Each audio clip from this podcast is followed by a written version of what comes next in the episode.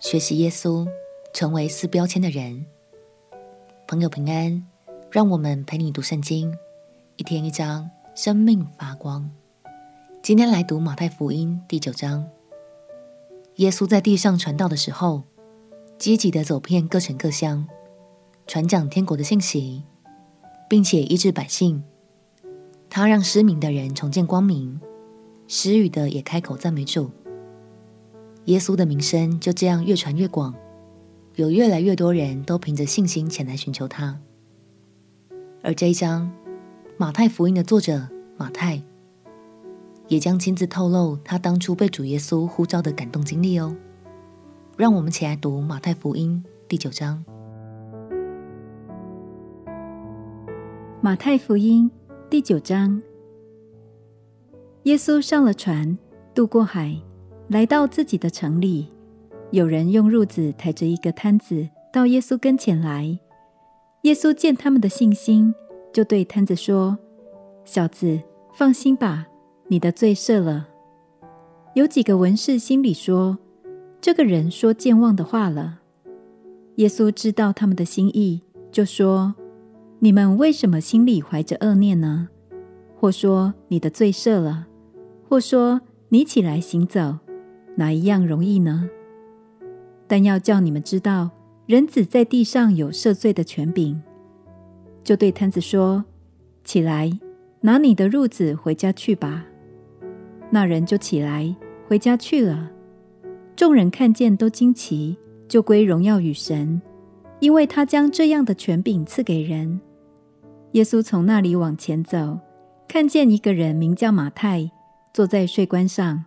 就对他说：“你跟从我来。”他就起来跟从了耶稣。耶稣在屋里坐席的时候，有好些税吏和罪人来与耶稣和他的门徒一同坐席。法利赛人看见，就对耶稣的门徒说：“你们的先生为什么和税吏并罪人一同吃饭呢？”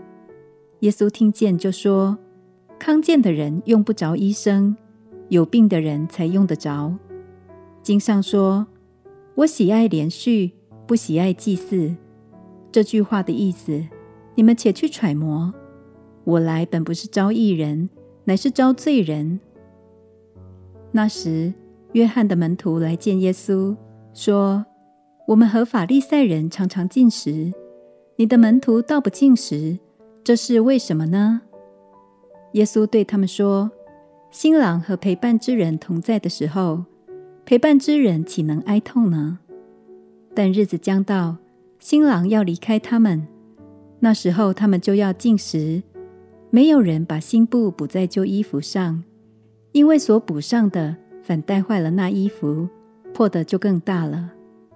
也没有人把新酒装在旧皮袋里，若是这样，皮袋就裂开，酒漏出来，连皮袋也坏了。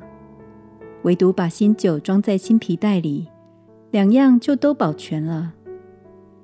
耶稣说这话的时候，有一个管会堂的来拜他，说：“我女儿刚才死了，求你去按手在她身上，她就必活了。”耶稣便起来跟着他去，门徒也跟了去。有一个女人患了十二年的血漏，来到耶稣背后，摸他的衣裳穗子。因为他心里说：“我只摸他的衣裳，就必痊愈。”耶稣转过来看见他，就说：“女儿，放心，你的信救了你。”从那时候，女人就痊愈了。耶稣到了管会堂的家里，看见有吹手，又有许多人乱嚷，就说：“退去吧，这闺女不是死了，是睡着了。”他们就嗤笑他。众人既被撵出，耶稣就进去，拉着闺女的手，闺女便起来了。于是这风声传遍了那地方。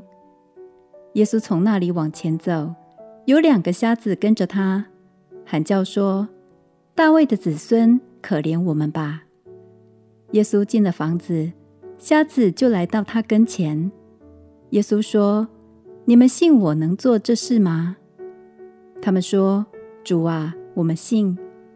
耶稣就摸他们的眼睛，说：“照着你们的信给你们成全了吧。”他们的眼睛就开了。耶稣切切的嘱咐他们说：“你们要小心，不可叫人知道。”他们出去，竟把他的名声传遍了那地方。他们出去的时候，有人将鬼所附的一个哑巴带到耶稣跟前来。鬼被赶出去，哑巴就说出话来。众人都稀奇，说：“在以色列中，从来没有见过这样的事。”法利赛人却说：“他是靠着鬼王赶鬼。”耶稣走遍各城各乡，在会堂里教训人，宣讲天国的福音，又医治各样的病症。他看见许多的人，就怜悯他们，因为他们困苦流离，如同羊没有牧人一般。于是对门徒说：“要收的庄稼多，做工的人少，所以你们当求庄稼的主打发工人出去收他的庄稼。”耶稣在世的年代，犹太地区的统治者是罗马政府。而税吏就是一个受聘于罗马政府的职业，担任税吏的大多是犹太人，主要的工作就是帮助罗马政府去向自己的犹太同胞们收取各项税金，所以税吏很容易被贴上背叛者的标签。